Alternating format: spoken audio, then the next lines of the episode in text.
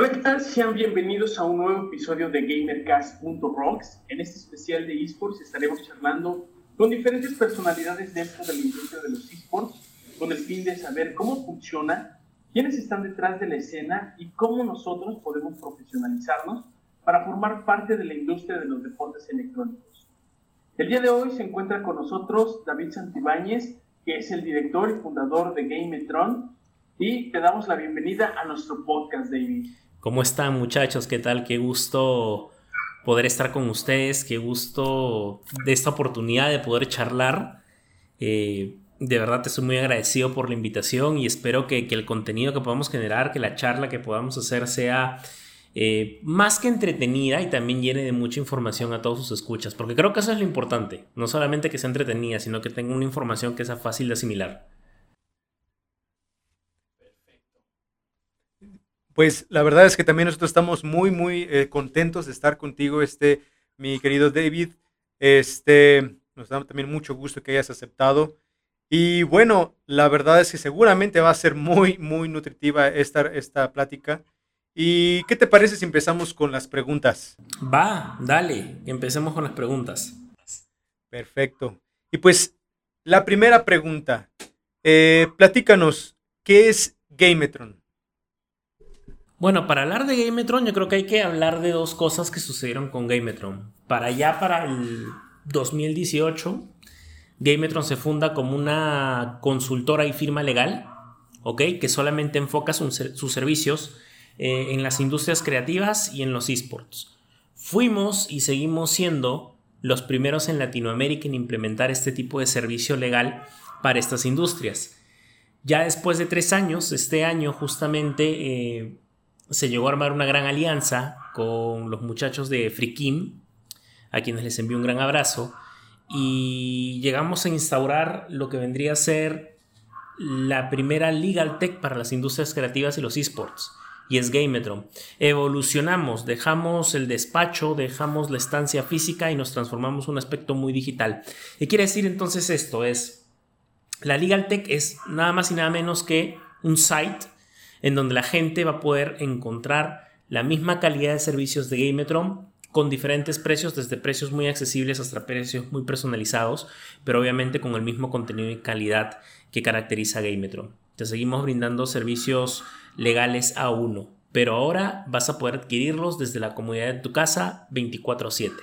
Antes en un despacho tú tenías de lunes a viernes de 9 de la mañana a 6 de la tarde, punto. Y pues, solamente para, para para hacer un paréntesis, hace tres días adquirieron un registro de obra con nosotros y lo adquirieron desde Perú a la una de la madrugada. O sea, ¿qué despacho está atendiéndote a la una de la madrugada? Nadie, sino que el sistema es tan rápido y tan sencillo que simplemente seleccionas cuál es el modelo que quieres, ingresas tu, tu sistema de pago, pagas, a nosotros nos llega la notificación y obviamente al día siguiente, porque no vamos a incomodarte la una de la mañana con una llamada, al día siguiente nos comunicamos contigo, eh, ya sabemos a primera hora todo lo que, lo que tenemos que hacer y ya está. Pero ese es, eh, ahora eso es lo que es Gametron, una Legal Tech 24/7 al servicio de los creativos y de los deportistas. Excelente, está muy chido. Está muy chido eh, eso, eso que están haciendo. Y ahora la siguiente, la siguiente pregunta es, ¿quién es David Santibáñez y qué funciones desempeñas en Gametron? ¿Quién es David Santibáñez? Esa es una gran pregunta. Realmente yo, yo diría es... Ah, bueno, empezando que a mí no me gusta hablar de mí. Eso es algo muy, muy, muy... Creo que esa es mi parte, la que yo discrepo y hago que... Y le caigo muy mal a los abogados porque no me gusta hablar de mí. O sea, eso es... Yo simplemente diría que David Santibáñez es, un, es una persona que estudió derecho, estudió leyes, y decidió combinarla con su pasión, que eran los, los videojuegos y los esports al inicio y luego con las demás industrias creativas. Soy una persona que desde muy corta edad tuve contacto con los videojuegos, con los cómics, con el anime, con las películas. Justamente hoy día, eh, mientras almorzaba y me daba un receso, estaba viendo creo que por... Eh, wow, no sé, eh, no sé cuántas veces, ya debe ser la, la, vez número 100, creo que hasta globitos cayeron del cielo, este, que estaba viendo Star Wars Episodio 4, una de mis películas favoritas. Y y, recordaba justamente eso, o sea, mi, pasión por la, por la industria creativa, mi, mi, fanatismo por la industria creativa, mi pasión por el deporte electrónico, fue lo que me terminó llevando y lo que me terminó guiando en mi carrera a decir, creo que puedo combinar esto, creo que puedo brindar servicios legales a estas personas, porque, a ver, servicios legales en esas industrias no es algo novedoso, yo no inventé la pólvora. Ok, esto existe desde hace mucho tiempo, pero si tú hablas con un creativo, antes de que existiera Gametron, eh, tenían que irse a Silicon Valley o tenían que irse a Japón o tenían que irse a España a tratar con las grandes firmas y pues les cobran un ojo a la cara. Y de pronto cuando viene Gametron se transforma en la primera Latinoamérica. O sea, todo el mundo sabe, incluso los abogados y abogadas que ahora están eh, dando sus primeros pasos en esta industria y también quieren participar, hasta ellos mismos reconocen que la puerta no se pudo haber abierto si no hubiera sido por Gametron. Porque Gametron corrió un gran riesgo en ese momento. Yo corrí un gran riesgo en ese momento. Pues imagínate, venía de un despacho corporativo, trabajando con empresas, eh, trabajando con marcas, giros duros, y de pronto digo, me voy con los indie. ya me cansé de esto, me voy con los indie, me voy, me voy con los deportistas que están empezando, me voy con ellos, porque con ellos quiero, quiero, quiero brindar mis conocimientos y quiero ayudar y quiero hacer algo mejor, algo que vaya más con mi esencia. Entonces, en resumen, ese es David Santibáñez. David Santibáñez es una persona que es fanática de la industria creativa, fanática de los esports, que sus conocimientos legales sean, sean eh, que hace que sus conocimientos legales sean puestos al servicio de los demás. Eso es lo que es, eso es, lo que es David Santibáñez. Y mi función en Gametron, pues híjole, es la de cualquier director, creo yo. Es, el hecho de dirigir la empresa, valga la redundancia, buscar la mejor capacidad para las alianzas, eh, no solamente con, con abogados en otros lados del globo, sino también eh, la facilidad de poder conseguir clientes. Claro, obviamente ahora mi giro es muy diferente. Hace dos años yo tenía que reunirme con los clientes, tenía que ofrecer los servicios. Eh, ahora es más publicidad, ahora es más promoción en redes, ahora es más un boca a boca en el cual la gente ya va conociendo más a Gametron. Eh, mira, hace, ¿hace cuánto habrá sido? Creo yo que ya un mes que nos contactó una empresa, una de las empresas más exitosas de, de Perú en juegos de mesa y justamente supo de nosotros por uno de los mejores desarrolladores de juegos de mesa de México, que es nuestro cliente. Y de pronto él también se transforma en nuestro cliente y, se comienza a volver una comunicación. Creo que esa es la estrategia que tuvo Gametron y eso es en lo que me centré desde el inicio, que hubiera un, un, boca a boca. Siento, yo siendo sincero, siento que el boca a boca funciona más rápido que una red social. Y eso que mi rubro es internet. o sea, es cómico, pero, pero funciona. Bueno, ese es David Santibáñez y esas son mis funciones. Claro, porque sí, como dices, el, boca a boca pues ya es la experiencia que tuvo uno y como que te genera más confianza al adquirir un servicio o algún producto. Exacto. Y, mira que muchas veces nosotros nos dejamos eh, guiar por los likes o nos dejamos guiar por los seguidores y puede haber una persona que tenga 50 mil seguidores y es un cero a la izquierda y puede haber alguien que tenga 3 o 4 seguidores y realmente es una persona muy muy inteligente. He conocido gente en este rubro así. He conocido abogados que ni Facebook tienen, que sus empresas ni Facebook tienen y son los abogados de la Coca-Cola, son los abogados de la Corona, de Bimbo, o sea, y conozco gente que tiene 10 mil seguidores en Facebook y no tiene ni un cliente.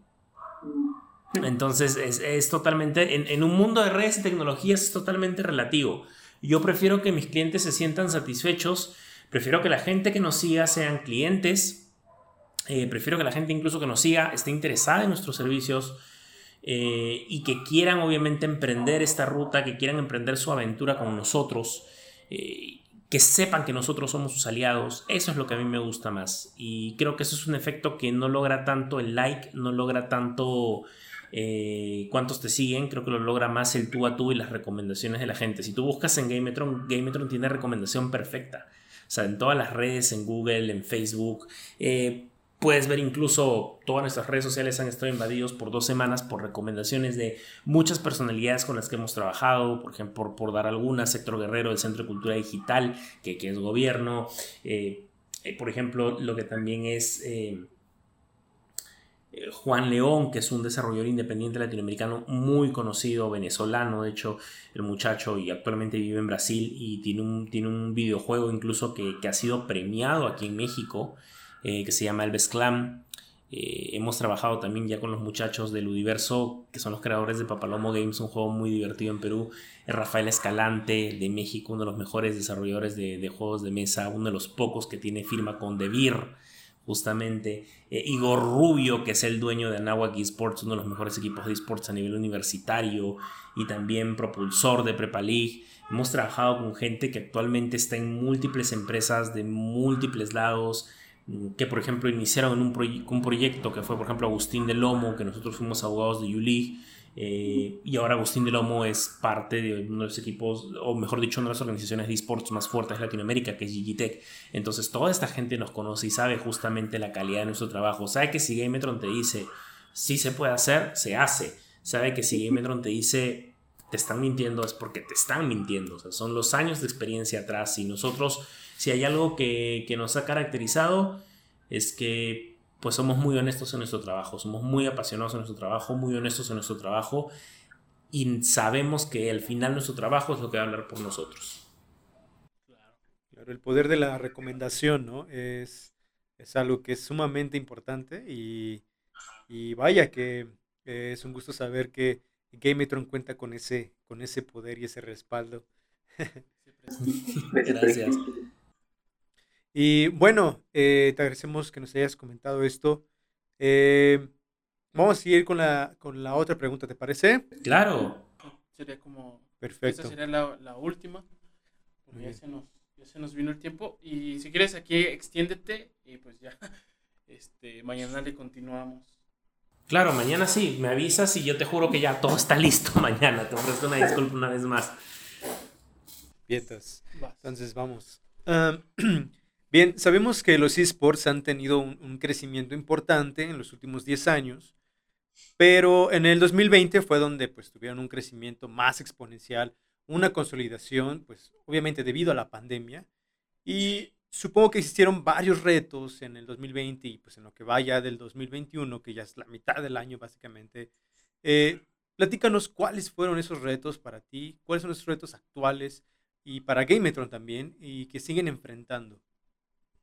Wow. A ver, voy a, voy a hablar desde dos puntos de vista. Desde el punto de vista profesional, creo que el, mayor reto que se está enfrentando en este momento es que hay mucha gente que quiere emprender en esports. ¿Ok? Primer, primer gran reto, mucha gente quiere emprender en esports. Tú me dirás, David, es que, híjole, no es reto, es chamba, está muy bien. No. El reto viene cuando no saben por qué quieren emprender en esports es que escuché que tal persona hizo esto, es que escuché que se puede hacer esto, es que escuché, y, todo se basa en que escuché, escuché, escuché, y se vuelve un trabajo de evangelización y se vuelve un trabajo de direccionar las cosas. El reto más que nada viene hacia la parte de la dirección, porque por ejemplo, hablamos con unos muchachos de Colombia también, que ya armaron su equipo de esports y adquirieron nuestros contratos, y nos decían justamente por dónde empiezo esa era su pregunta. O sea, tengo mi organización, tengo dos años, me quiero profesionalizar, pero ¿por dónde empiezo? Y el punto va ahí es, cuando tú ya tienes dos años en una empresa, tu pregunta no debe ser por dónde empiezo. Tu pregunta por dónde empiezo es el primer mes, ni siquiera es el primer mes, es, es antes de fundar esto. Tu pregunta a esta altura debería ser ¿qué sigue? ¿Qué sigue? Entonces, tuvimos que estructurar todo, reestructurar contratos, registros de marca Creo que una de las cosas que está pasando mucho es que ya muchos emprendedores en los esports se están dando cuenta el peso que tiene una marca. ¿Ok? Eh, te voy a decir algo que puede sonar crudo, pero mucha gente que está involucrada en los esports no le interesa generar una marca, le interesa generar contenido y le interesa generar eh, seguidores. La gente cree que ahí se acabó, o sea, ahí ya generé mi marca.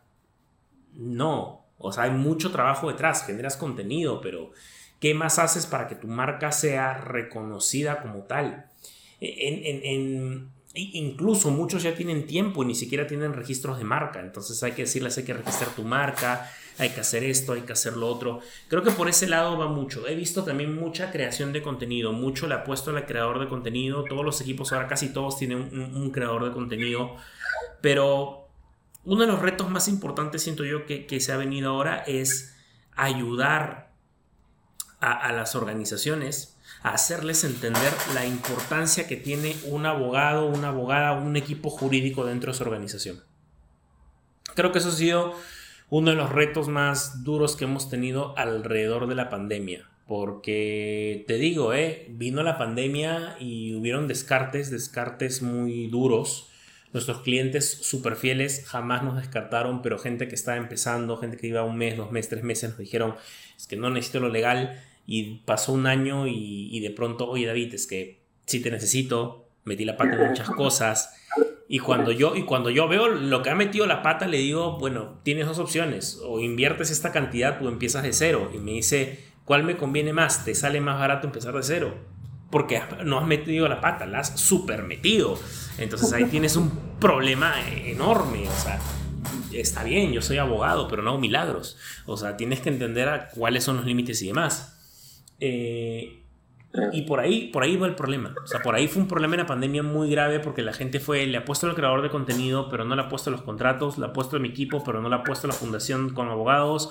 Eh, le voy a apostar al marketing, pero no le voy a apostar a contratos para, para cosas de marketing. Eh, voy a apostar a jugadores, pero no voy a contratar a jugadores. O sea, deslindaron todo lo legal. Y una de las cosas también que pasó en la pandemia que mucha gente no se dio cuenta es que más equipos se deshicieron porque no tienen una base legal. Mucha gente me dice, oye, este, ¿qué pasa con Infinity? ¿Y qué pasa con Rainbow Seven? Bueno, ellos en sus inicios han tenido una base legal.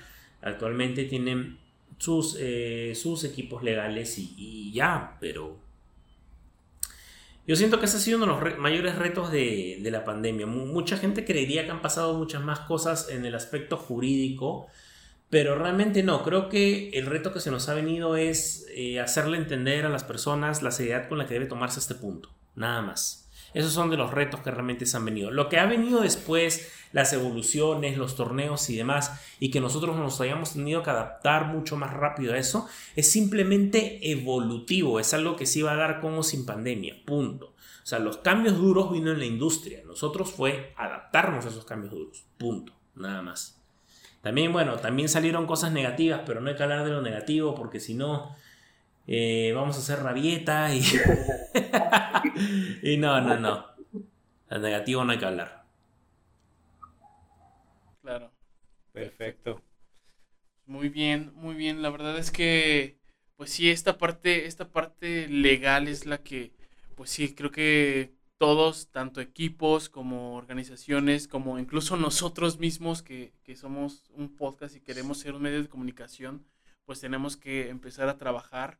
Ya también nosotros lo hemos platicado en, nuestras juntas de, que pues ya, ya, es, ya es momento también de que, de que registremos nuestra marca, de que empecemos a hacer, eh, ver los contratos, el, la sociedad que vamos a, crear.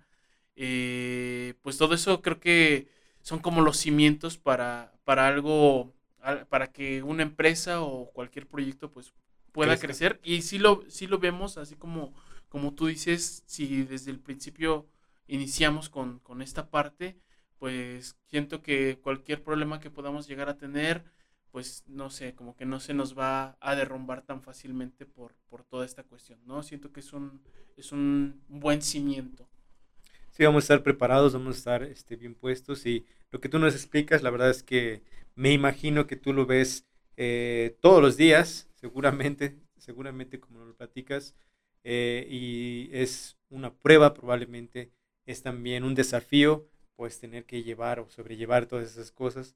Y bueno, nosotros no queremos ser de esos, vea que un día lleguemos y digamos, ay, la neta es que ya estamos bien metidos así en esto. David, ayúdanos. Sálvanos, por favor. No, yo con gusto, yo con gusto, pero lo que yo te digo es algo también, que, justamente ustedes dicen algo es, es, muy, es muy chistoso. Eh, y, siento yo que es muy, llamémoslo así, muy latinoamericano. ¿Ok? Eh, la gente, o las personas, mejor dicho, no vamos a ser tanto, las personas buscan, eh, buscan a los abogados, ¿ok? Cuando tienen problemas, nunca para prever problemas. Y esa ha sido una de las cosas que, que se ha caracterizado. Nosotros trabajamos en base a lo que es el derecho preventivo, para nosotros lo importante es evitar que tú tengas problemas. O sea, para nosotros lo importante es que tú estés tranquilo, tranquila, que tú puedas iniciar tu, proyecto sin inconvenientes, que no tengas que verte en, en la forzosa necesidad de contratar a un abogado o un abogado, un despacho legal cuando ya tienes, perdóname la expresión, el pedo encima. Porque te sale más caro. O sea, esa frase, más vale prevenir que lamentar, es cierta. O sea, tenemos un cliente que hizo su, válgame, su evaluación financiera a final de año para, para, comparar qué tal había sido trabajar con Gametron y otro con un despacho eh, legal que, se hace llamar muy, muy pionero en lo digital y demás. No te voy a decir cuánto se ahorró con nuestros servicios, pero ahí anda muy feliz con su carro. en serio. ¿Por qué? Porque más vale prevenir que lamentar. Más vale prevenir que lamentar. Más vale una buena inversión, un inicio y el disfrute después que a me voy a lo baratito y al final todo duele. Todo duele. Lo barato sale caro. Así Muy bien. Perfecto, mi David. Este, le vamos a poner pausa aquí. Perfecto. Entonces ya estamos aquí grabando. Y bueno, eh, a ver, David, cuéntanos tú desde tu perspectiva, ¿cómo ves la industria de los esports en México y en Latinoamérica a 10 años o en 10 años? En 10 años, wow. Me gustaría decir que en 10 años veo una industria estable. Pero siendo sincero, la veo estable a lo mucho en México, en Chile, a Brasil lo veo más fuerte, a Brasil lo veo más fuerte, y siento que los que van a poder sorprendernos en 10 años pueden ser Colombia y Perú.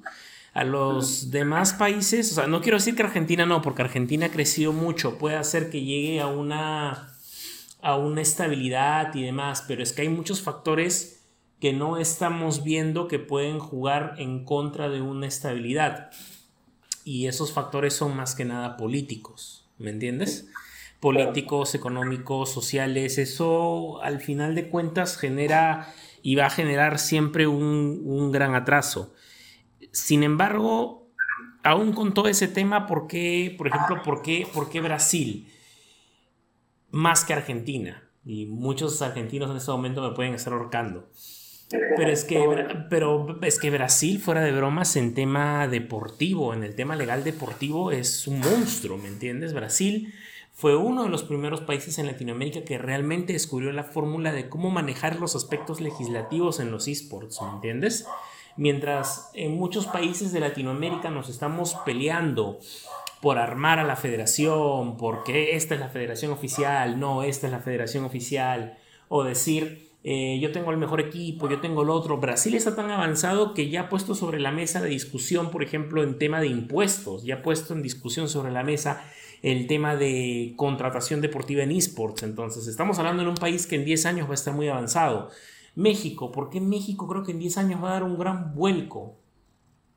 En 10 años México, si sabe mantener las ligas que tiene en este momento y la representación en Latinoamérica que tiene en este momento, va a ser un gran bloque dentro del deporte.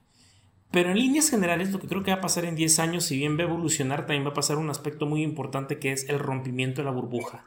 En este momento, los esports eh, son una industria que está en crecimiento, pero también está dentro de una burbuja. ¿Qué es lo que sucede? El concepto que los emprendedores de diferentes edades, el concepto que tienen las empresas acerca de los esports es un concepto, y lo he dicho muchas veces, equivocado. Se cree en este momento que esta es una industria que ingresas hoy día y mañana ya estás facturando 15, 20 millones. Bueno, en Europa vas a facturar eso si trabajas bien y pues en un par de añitos o meses, ¿me entiendes? Y tienes muy buena suerte. Pero estamos hablando de Latinoamérica, una sección en donde a diferencia de Europa, donde se ha buscado más el profesionalismo en Latinoamérica, en la TAN, un poquito que, que abunda el chiste, el meme, ¿me entiendes? Y eso no ayuda a que una industria se profesionalice correctamente. es en base al chiste, al meme, que muchas organizaciones dicen, oye, voy a dejar de ser una página de noticias, una página de meme, me voy a meter a hacer un equipo de esports, o yo voy a hacer un equipo de esports con mi barrio, voy a hacer esto, y voy a fundar un equipo eh, en este momento en mi garage con mis amigos y mañana vamos a conseguir que Sprite nos, que, perdón, que la Coca-Cola nos patrocine. Ok, no va a funcionar así. En 10 años eso ya no va a existir porque la burbuja se habrá reventado y la gente habrá entendido que el concepto de organización, el concepto de ecosistema de esports es tan similar como el del fútbol, el del básquet, el del voleibol y entenderán que esto es un negocio y como negocio tiene una manera de funcionar. Entonces en 10 años, sí, veo cambios positivos por supuesto veo positivos. Países que van a estar más adelantados que otros, por supuesto. Hay países que se van a quedar en, el punto. Me daría mucha pena que Argentina se quede en el punto por un tema netamente inflacionario, ¿me entiendes? Eh, que puede ser el destino de cualquier país de Latinoamérica en este momento por cómo, está pasando, cómo están pasando las cosas.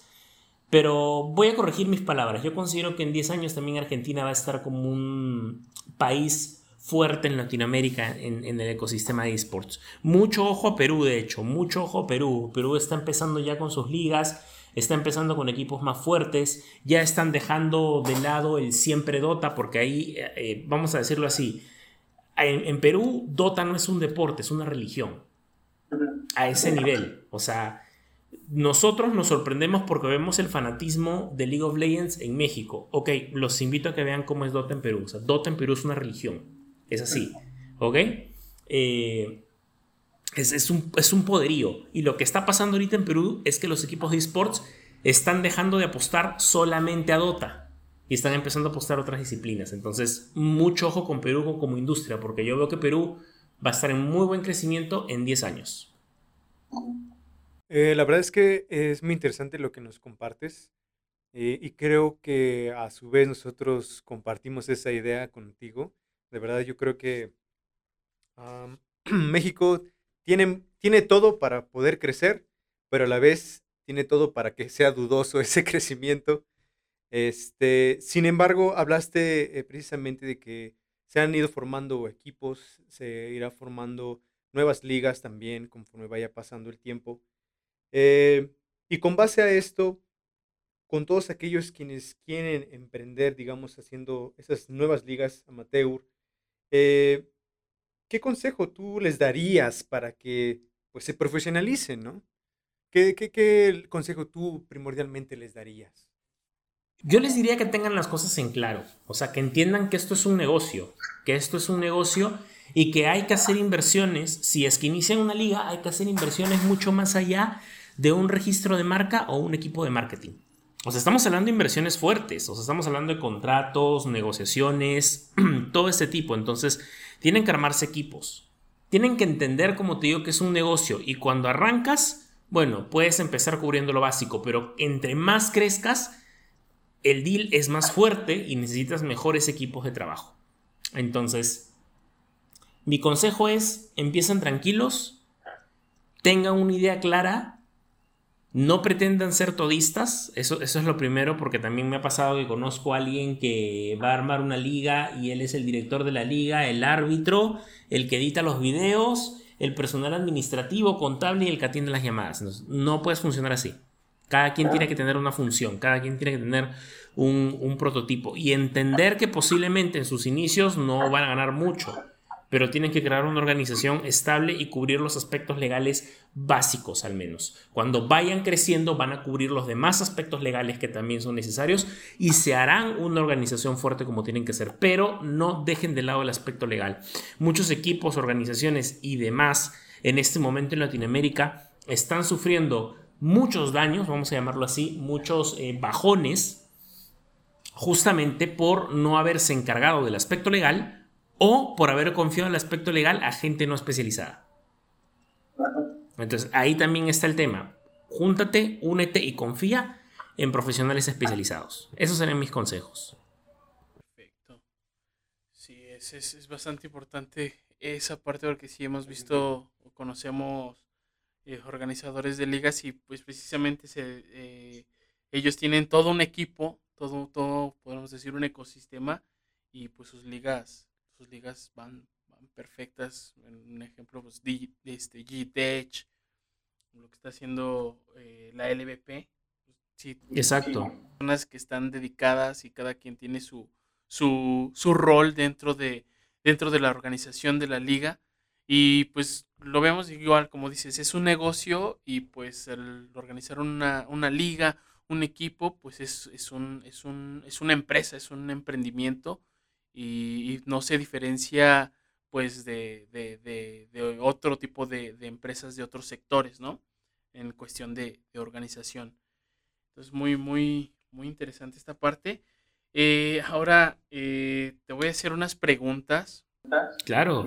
Que vienen de nuestra comunidad. Y, pues bueno, la primera este, es, eh, ¿qué pensó tu familia cuando les dijiste que te dedicarías a la industria de los videojuegos, los esports, los cómics y aparte los juegos de mesa? Wow. una vez me hicieron también esa pregunta, si mal no recuerdo, en un evento.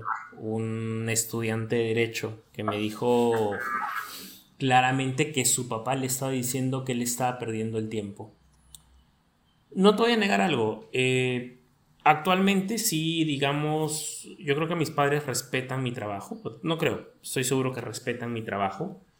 Eh, no lo entienden a totalidad porque es otra generación la de ellos. Pero en un inicio sí fue raro porque es como, o sea, ¿de qué se va a vivir? O sea, ¿de, de eso realmente funciona? O sea, eso, la gente realmente necesita eso. Eh, bueno, porque no vives mejor tu realidad, porque no te dedicas a otras ramas, civil, penal, lo típico, ¿me entiendes? O sea, lo, típico, lo que ya está con demasiados abogados. Eh, pero al final de cuentas, yo siempre tomé la decisión porque dije, esto es lo que a mí me permite conectar y vivir tranquilo mientras me desarrollo en el derecho. Eh, yo creo que no hubiera podido escoger otra, otra rama. De hecho, yo empecé con derecho digital y ciberseguridad. Yo empecé con eso, empecé trabajando en esas áreas. A la par iba trabajando pocos temas del, aspecto de videojuegos y demás, pero más está enfocado a esas áreas. Y de ahí me centré más a, videojuegos eh, por azares del destino, por así decirlo. Pero sí, al inicio mis papás como que... No me resulta difícil platicar esto, pero sí me resulta raro porque al inicio decirte que mis papás era como que, wow, sí, David, me parece increíble, yo te apoyo, eh, esto está genial, qué bueno, no, es mentirte, o sea, no lo entendían, no lo, no, lo aceptaban, eh, pensaban de que en realidad te estaba fantaseando, eh, pero al final de cuentas llegaron a aceptarlo, o sea, llegaron a respetarlo. Y, mira, aún siendo mis papás, yo siempre lo digo, o sea, mientras respeten lo que yo hago está bien, o sea, no... Yo siempre he sido las personas, que incluso con mi familia, que a mí no me interesa si les gusta o no, no me interesa si, si, si, si, piensan que es algo importante o no, si lo aprueban o no, jamás me ha interesado. Con que respetes mi trabajo es más que suficiente. Nada más. Muy cierto, de verdad esta parte creo que preocupa mucho, yo creo que a varias personas que están emprendiendo o están tratando de poder incluirse dentro de esta gran industria de, los esports.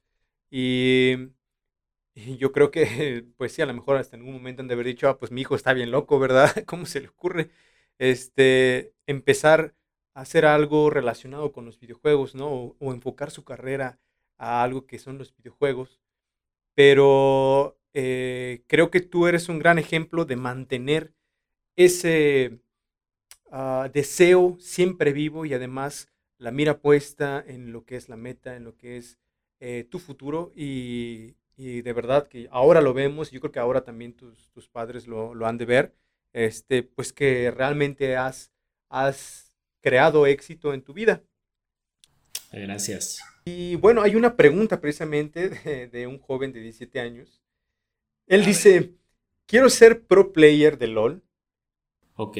Mis papás no dejan que yo participe en esos torneos. ¿Cómo les explico que no solo es un hobby? Ayuda, dice. ok, yo voy a responderle de la misma manera que le respondo a muchas personas. No les expliques.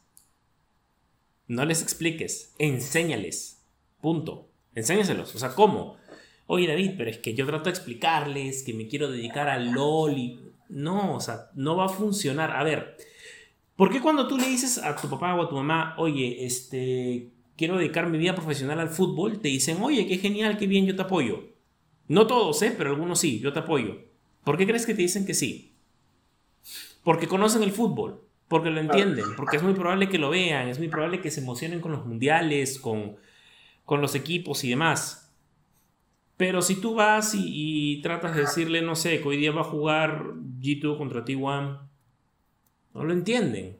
Entonces, desde mi punto de vista es, muéstrales, muéstrales eso a lo que te quieres dedicar. Siéntate con ellos, enséñales una partida, por ejemplo, que, no sé, siéntate con ellos sobre un partido de la, de la LLA. Se van a dar cuenta desde el primer momento que el campeonato lo están transmitiendo en señal abierta a través de TV Azteca. Ok, eso es un buen punto. Número dos, enséñale cómo están jugando los equipos. Número tres, háblales de las gaming house, de, las gaming office, eh, enséñales cómo es el juego, eh, enséñales justamente qué es, es un aspecto deportivo, hazlos ver un campeonato mundial y vas a ver que poco a poco la mentalidad que ellos van teniendo va a ir cambiando, va a ir evolucionando. Los padres tienen miedo, obviamente, y el problema que tienen muchos padres es que quieren educar a sus hijos en base a un mundo que ya no existe. ¿Ok? Si mi hijo me dijera en este momento que quiere ser un pro player, yo lo voy a apoyar. Porque trabajo directamente y sé cómo funciona. Igual si me dijera que quiere ser futbolista, igual si me dijera que quiere ser físico termonuclear o quiere ser médico, yo lo voy a apoyar. Finalmente es su decisión, es su vida. Los padres, bien, nuestros padres vienen de una generación en la cual sus padres le eligieron la carrera y a sus padres sus padres le eligieron la carrera entonces, este, para ellos es muy prestigioso ser un médico, ser un abogado que ser un deportista. Y no se dan cuenta que muchas veces el deportista gana en un mes lo que el abogado va a ganar en 15 años. Entonces, es. Y es sorprendente, ¿me entiendes? O sea, es, realmente sorprendente. Es.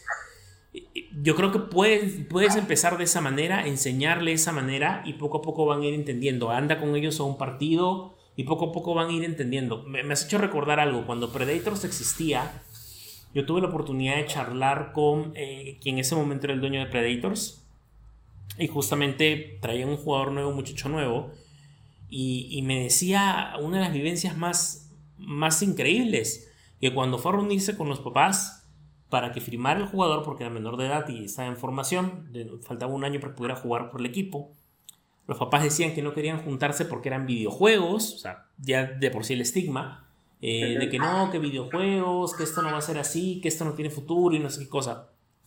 Y el chico le dijo algo muy sencillo, el dueño le dijo algo muy sencillo, le dijo, si yo fuera el director del Real Madrid y le toco la puerta y yo quiero que su hijo juegue, ¿usted qué diría? No, ni loco, firmo en primer momento porque es su futuro. Ok, yo soy como el Real Madrid, le dijo. Entonces, el, el tema es que este es otro deporte y usted solo conoce el fútbol. Le explicó también las cosas y con una analogía tan interesante que el señor finalmente entendió y el muchacho firmó. Pero es que es un deporte nuevo, entonces poco a poco está eh, escalando, como se dice, y posicionándose dentro de la mentalidad de los padres. Porque si tú hablas con esta, esta generación, esta generación lo entiende, lo entiende muy bien y sabe que hay futuro en esto y que se puede hacer una carrera en esto. Obviamente es muy competitivo. No es que de la noche a la mañana, que ese también es un gran error que, me ha pasado con, algunos jóvenes que he tenido la oportunidad de hablar, que es que ya creen que porque ya juegan y formaron un equipo, mañana son millonarios. No funciona así, es un trabajo duro, o sea, es como se dice, es un volado como cualquier cosa. ¿Me entiendes? O sea, es no todos los, hay que ser sinceros, no todos los jugadores ganan como Cristiano Ronaldo, como Messi, no, no ganan como ellos, ¿me entiendes? Pero puedes vivir bien. Ese es el punto.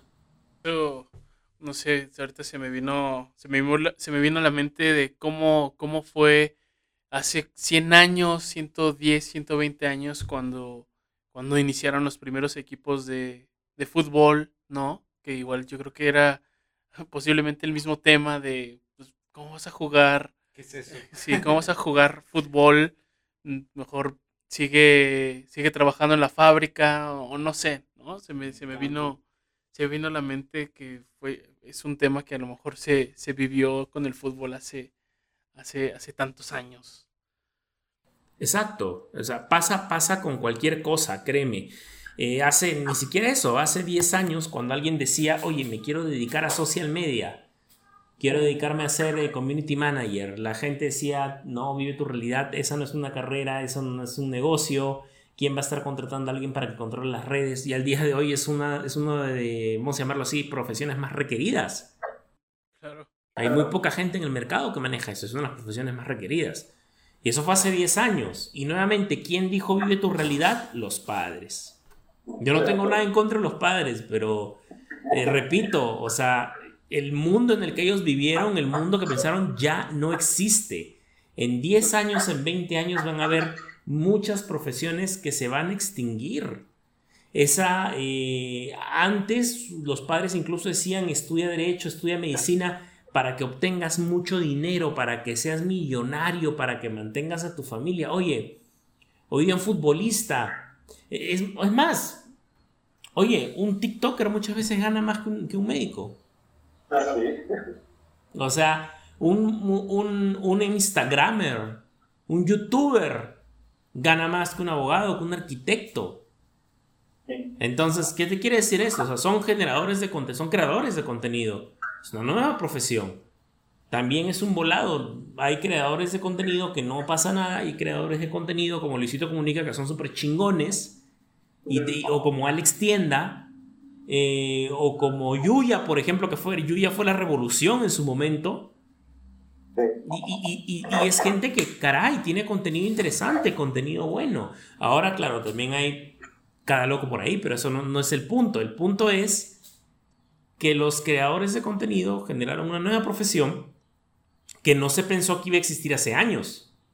Entonces, desde mi punto de vista, si incluso los padres escuchan esto, es traten de entender que el mundo donde crecieron ya no existe. Y si no entienden este nuevo mundo, entonces busquen ayuda para poder aconsejar a sus hijos en cómo poder eh, tener profesiones que estén acordes a esta realidad. Es lo mejor.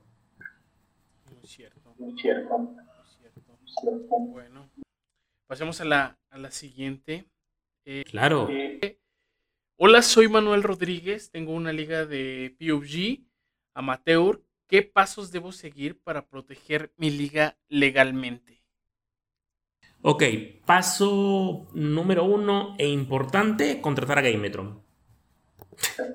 Esa es la primera. Tu primer paso importante es mándanos un mensaje eh, a nuestro WhatsApp o nuestra página, en nuestra página web o mándanos un mensaje por, por cualquiera de nuestras redes sociales.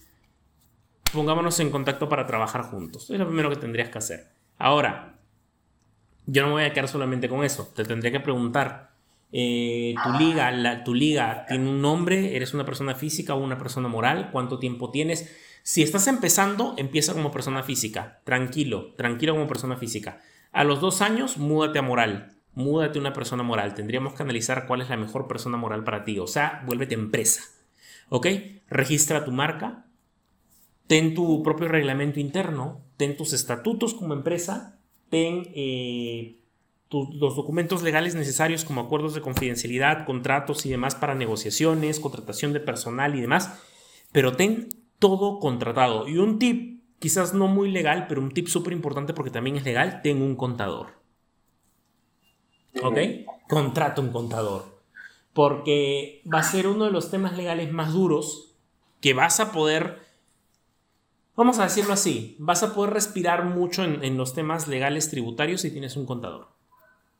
Porque el contador le va a hacer la vida más sencilla al abogado, te le va a hacer la vida más sencilla a ti y el abogado va a poder concentrarse en otros puntos que son también importantes como las negociaciones, eh, las contrataciones para tus estrategias de marketing y demás. Pero por favor, protege tu marca, ten eh, constituite como empresa, ten tus estatutos, tu reglamento interno, tu reglamento dentro del campeonato, tu código disciplinario para, para todo el tipo de campeonato y los, eh, vamos a llamarlo así, los contratos que fueran a firmar los equipos para poder jugar en tu liga. Yo creo que esos son los aspectos básicos a cubrir. Hay muchos más aspectos, pero mientras más vayas avanzando, son aspectos que se van a cubrir más adelante. La verdad es que eh, siempre debemos de cuidarnos en el ámbito legal y sin duda los, las recomendaciones que tú nos das eh, hoy les vas a dar y les estás dando a cada uno de los que nos escuchan, de verdad es que deben de seguirse a la pie de la letra. Este, ¿Qué te parece si vamos con la siguiente pregunta? Dale. Muy bien. ¿Cuál de las diferentes industrias con las que trabaja Gametron tú disfrutas más? Con todas. créeme, créeme que con todas disfruto sin ningún inconveniente, la paso muy bien con todas. Eh, todas y cada una tienen un reto particular. No podría elegir una en específico. La paso muy bien con todas. Todas tienen retos increíbles, sinceramente. Y sería hacer una. Sería hacer. Eh, no sé. No sé cuál sería la, palabra correcta. Eh, para, para, decir esto, pero creo que no sería lo correcto decirte, wow, con esta me llevo mejor, o wow, con esta puedo desarrollar más, o wow. No. Cada, cada industria tiene su reto. Créeme, cada industria tiene su reto, cada industria tiene su aventura con cada una de estas industrias la he pasado increíble y hay muchas cosas por hacer con cada una de estas industrias. Ojo, ¿eh? Hay muchas cosas por hacer con cada una de estas industrias. O sea, de verdad, eh, la industria del videojuego tiene su retro, la de los juegos de mesa tiene, tiene su, retro. De hecho, ah, un dato curioso, estos últimos eh, meses, desde el momento en que nos transformamos oficialmente en una Legal Tech, quienes más están requiriendo nuestros servicios son justamente los desarrolladores de juegos de mesa. Se está empezando a producir mucho juego de mesa en Latinoamérica. Y eso es algo que nos ha llenado de mucha, mucha, mucha alegría. En nuestro primer año fue sorprendente. En nuestro primer año fueron más los videojuegos. En nuestro segundo año fue videojuegos, juegos de mesa y un poco de esports. Pero ahora en este tercer año es, ¿qué te digo? El 80% de nuestro trabajo está haciendo juegos de mesa y es, y es increíble. Es realmente increíble.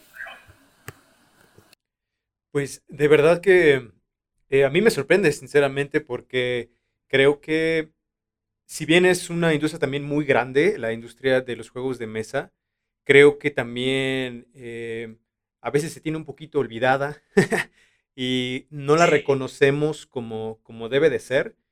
Y, creo que eh, también Latinoamérica está trabajando mucho en esto, y ahora que nos dices, de verdad, yo creo que es sorprendente cómo es que esto ha, crecido. Y hablando precisamente de esto, eh, ¿tú qué piensas dentro de esas industrias? ¿Cuál es el, marco legal más, más problemático, más denso dentro de, las industrias? ¿Cuál es el marco legal más complicado? Yo creo que todas tienen un poco de complejidad. Si, si pudiera decirte algunas cosas, yo creo que quizás aquí sí, tengo que ser sincero, los esports tienen un poco más de retos. ¿Por qué?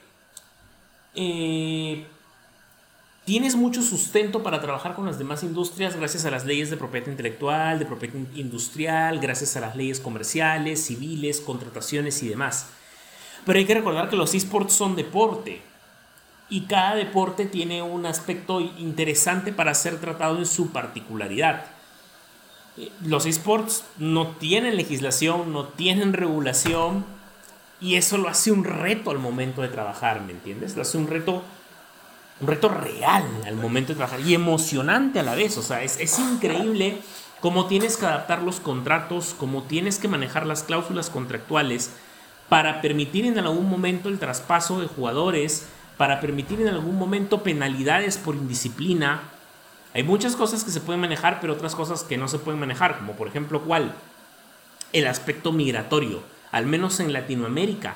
Es uno de los grandes vacíos que todavía no ha llegado a resolverse. ¿Me entiendes? Tú puedes tratar tranquilamente el aspecto migratorio de lo, del fútbol, del básquet, porque hay toda una regulación detrás. Pero cuando hablas de deportes electrónicos se vuelve un reto. ¿Me entiendes? Fundar un equipo de esports se vuelve un reto. Porque tienes legislación que te dice cómo constituir una entidad deportiva como es un club de fútbol, un club de volei, eh, una, vamos a decir, una academia de Muay Thai. Pero con los esports, ¿cómo haces? Entonces, es toda una aventura por hacerlo. Yo, yo diría ahí en ese aspecto que los esports sí se vuelven un poquito más retadores. Pero todos, en general, todas las ramas que maneja Raymetron siempre ha sido un reto. Especialmente porque nosotros no nos quedamos y nosotros no nos vendemos como una empresa de propiedad intelectual, porque propiedad intelectual es solamente una tajadita de ese gran pastel. Propiedad industrial es otra tajada. Nosotros vemos mucho más allá. Entonces, todas y cada una de las ramas tienen un reto en especial. De verdad es que es algo muy, muy interesante este, todo lo que nos, nos compartes. Sinceramente, creo que al menos yo estaba muy perdido en estas cosas. es algo totalmente nuevo lo que nos, nos compartes. Y ojalá que también a las personas que nos van a escuchar o los que nos estén escuchando, eh, sea algo nuevo, pero también algo de provecho que realmente creo que es oro, todo, cada una de las cosas que nos estás diciendo es oro, te agradecemos muchísimo, ahorita nos estamos llenando aquí de bolsas de oro, porque, este, hablando de conocimiento, porque sinceramente eh, lo que nos compartes es muy, muy, muy valioso y de verdad muchas gracias por compartirlo aquí con nosotros en Game. Un gusto, un gusto hacerlo y todas las veces que sea necesario. Claro, y bueno, también antes de, de, despedirnos y todo, eh, estaba, estaba revisando la, página de, de GameTron.com. Entonces, nos gustaría que nos explicaras un poco, igual para, para nosotros entenderlo y después nosotros aplicarlo con nuestra propia marca, pero también para los que nos escuchen y quieran eh, pues tener como todos los, los, servicios de Gametron, ¿nos puedes explicar un poco cómo es el proceso, cómo, cómo, cómo nos registramos, cómo, cómo nos ponemos en contacto con ustedes, cómo registramos, así como muy breve. Mira, ponerse en contacto con nosotros es muy sencillo. Lo puedes hacer a través de nuestras cuatro redes sociales en Instagram, Twitter, LinkedIn o Facebook como Gametron.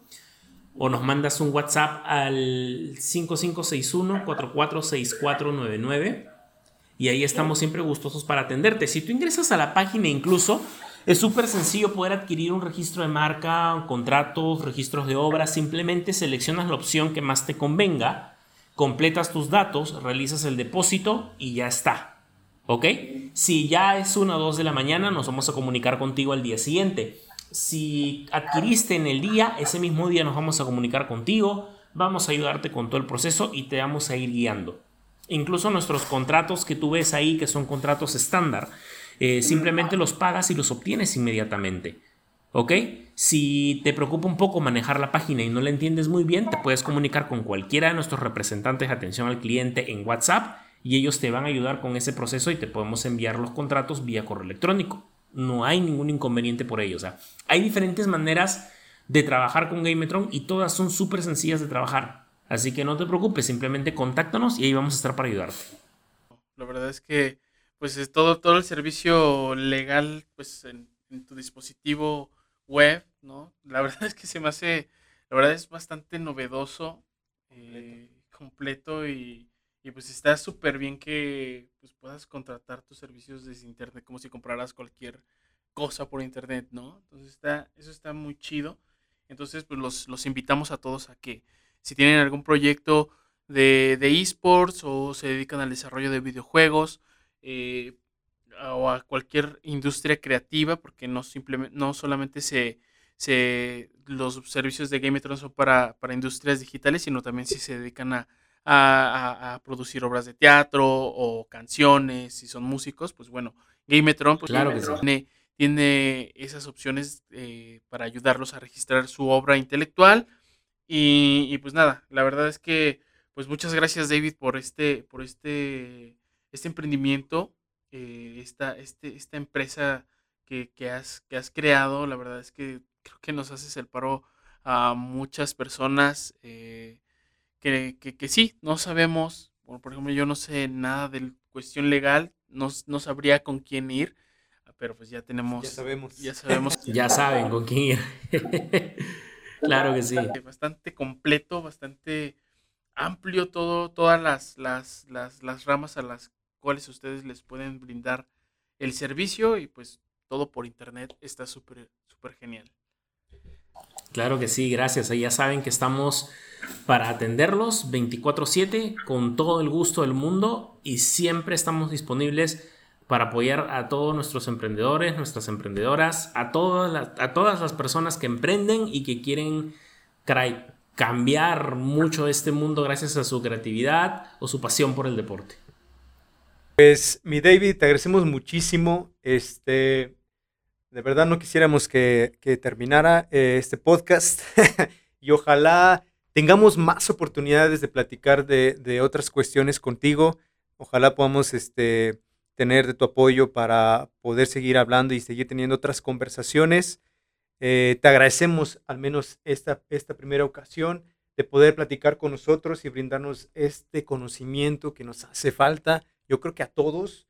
Y de verdad ah, es y fue un placer hablar contigo en esta noche. No, igualmente, para mí también ha sido un gusto poder platicar con ustedes, tener la oportunidad de, disfrutar esta charla con ustedes. Estoy seguro que eh, no va a ser la última vez, va a ser eh, el, el, inicio de muchas charlas más que interesantes y ya saben que aquí estamos con Gametron para todo lo que ustedes necesiten. Pues muchas gracias, muchas gracias David por, por, por estar aquí y bueno, pues a todos ustedes, pues ya saben, ya, ya, si estaban un poco perdidos en la cuestión legal, pues bueno, ya saben, está gametron.com y ahí podrán tener la solución a cualquier, a cualquier cuestión legal y registro de marca, propiedad, obras, videojuegos, eh, obras de teatro, música, juegos de mesa. Entonces, ahí, ahí pueden encontrar la solución a todo esto. Pues muchas gracias. Yo soy, yo soy Visual Root. Y yo soy Richie Martínez y les decimos adiós y nos estamos viendo en la siguiente semana. Bye. Bien, entonces mi David, muchas gracias.